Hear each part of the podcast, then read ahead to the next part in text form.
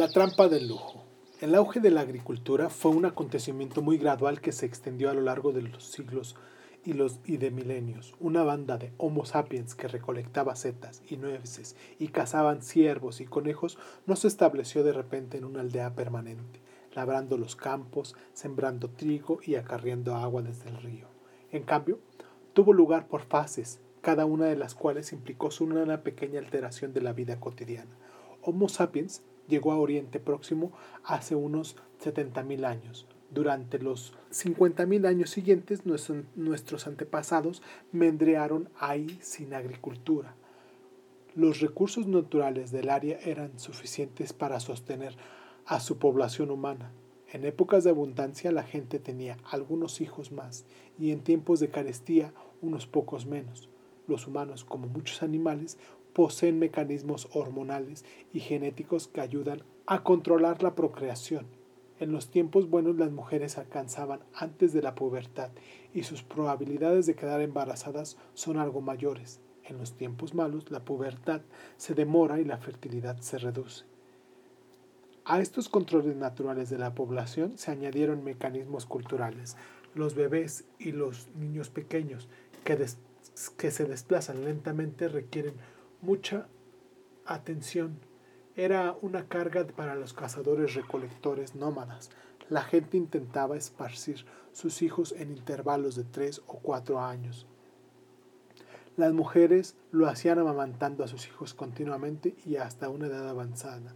Dar de mamar continuamente reduce de manera significativa las probabilidades de quedar embarazada.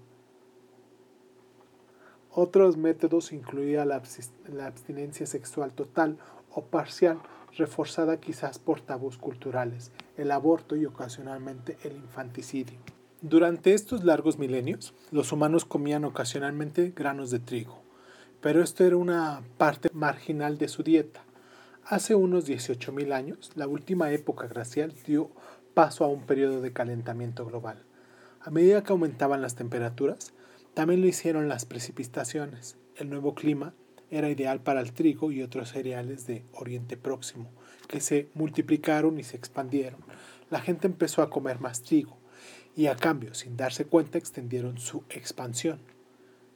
Puesto que era imposible comer granos silvestres y aventarlos previamente, molerlos y cocerlos, la gente que recogía estos granos los llevaba a su campamento a sus campamentos temporales para procesarlos. Los granos de trigo son pequeños y numerosos, de modo que algunos caían inevitablemente en el camino al campamento y se perdían.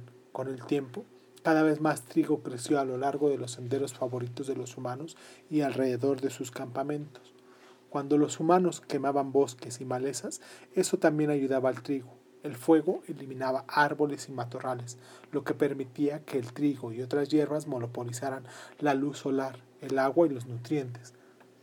Ahí donde el trigo se hacía particularmente abundante y también lo eran los animales de caza y otras fuentes de alimento.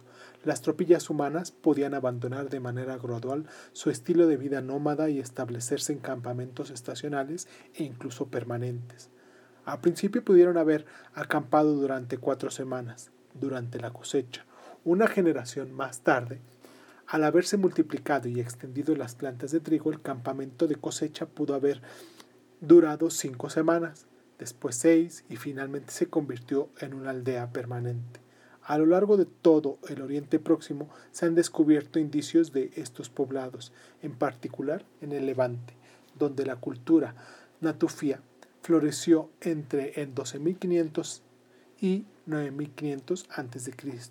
Los natufios eran cazadores recolectores que subsistían a base de decenas de especies silvestres, pero vivían en aldeas permanentes y dedicaban gran parte de su tiempo a la recolección y procesamiento de cereales silvestres.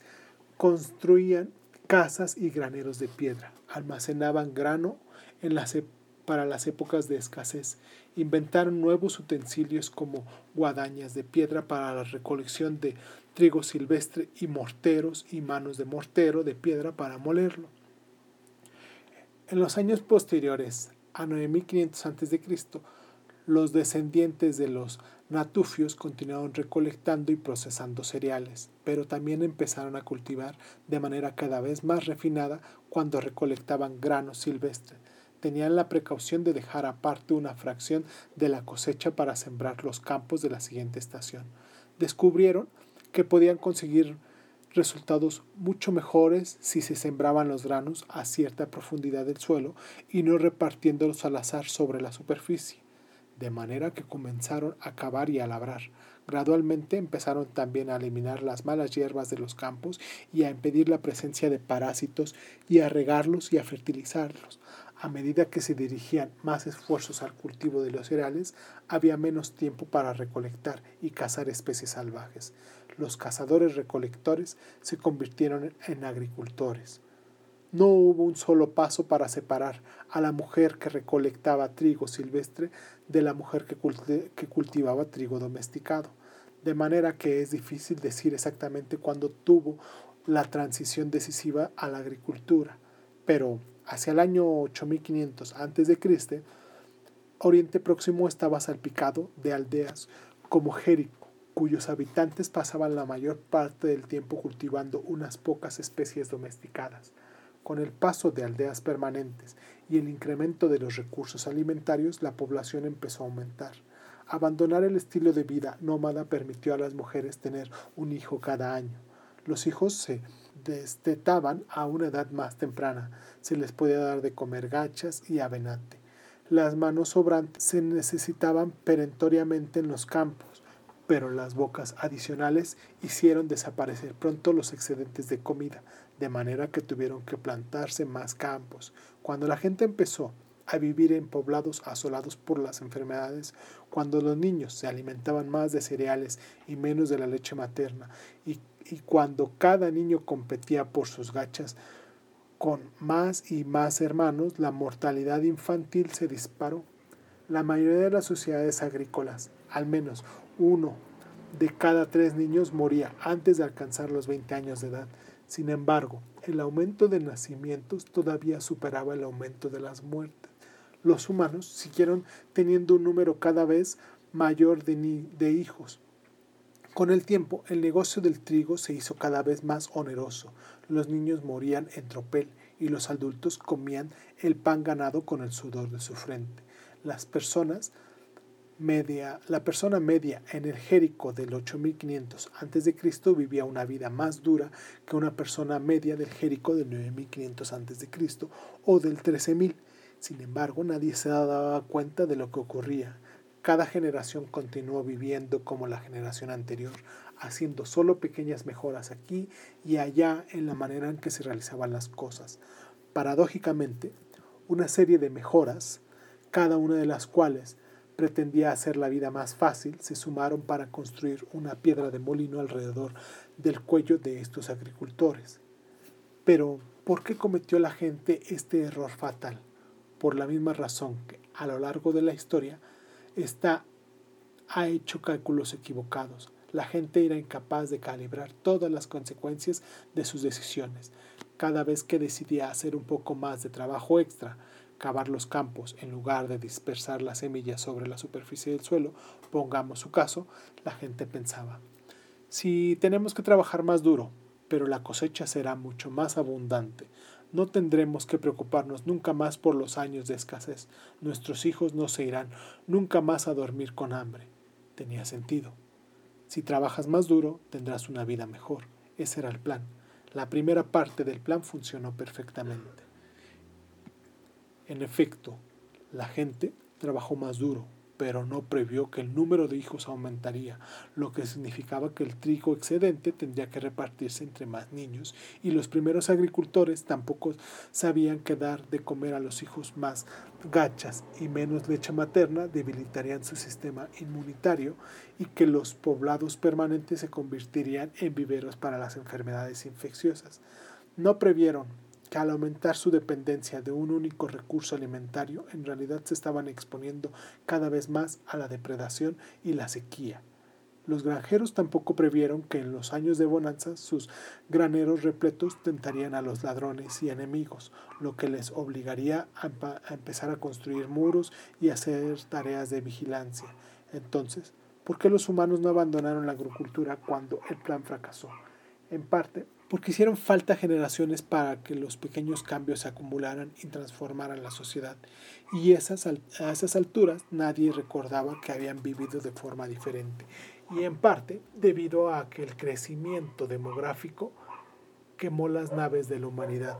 Si la adopción del laboreo de la tierra aumentó la población de la aldea de 100 personas a 110, que 10 personas habían aceptado voluntariamente morirse de hambre para que las demás pudieran volver a los buenos y viejos tiempos, la trampa se cerró de golpe. La búsqueda de una vida más fácil trajo muchas privaciones, y no por última vez en la actualidad nos ocurre a nosotros.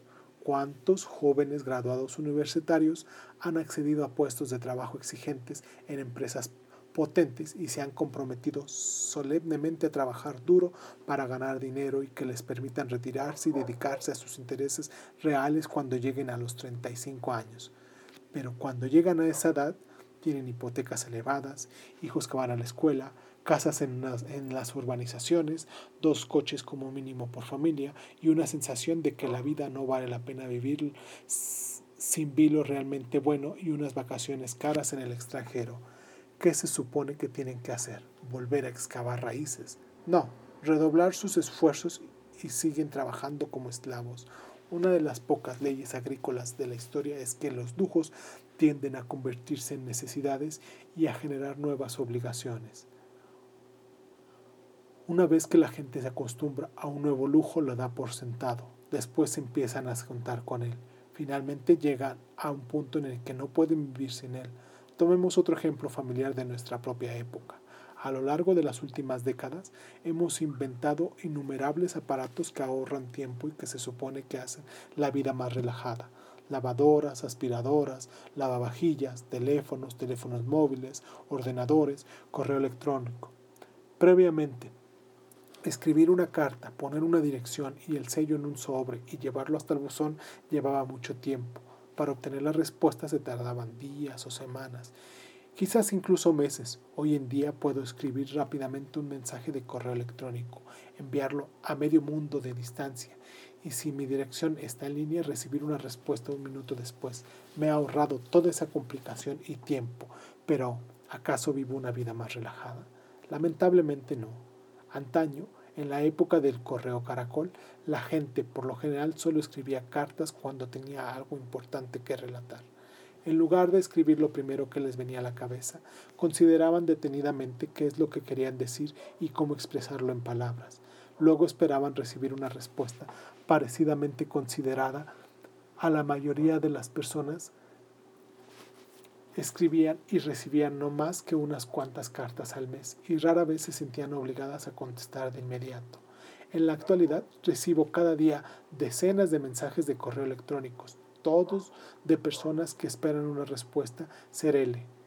Pensábamos que ahorraríamos tiempo, en cambio aceleramos el tráfago de vida hasta 10 veces su anterior velocidad, haciendo que nuestros días sean más ansiosos y agitados. Aquí y ahí una ludita resistente se niega a abrir una cuenta de correo electrónico, de la misma manera que miles de años atrás algunas bandas de humanos rehusaron dedicarse a la agricultura y de esta manera escaparon de la trampa del lujo. Pero la revolución agrícola no necesitaba que todas las cuadrillas de una región determinada se incorporaran al proceso.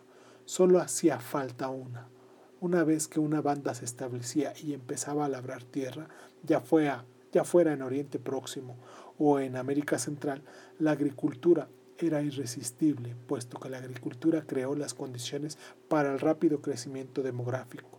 Los granjeros podían por lo general superar los a los cazadores recolectores en una cuestión simplemente numérica. Los cazadores recolectores podían huir, abandonando sus terrenos de caza a favor del campo y los pastos o tomar ellos mismos la asada. De otro modo, de un modo o de otro, la vida antigua estaba condenada.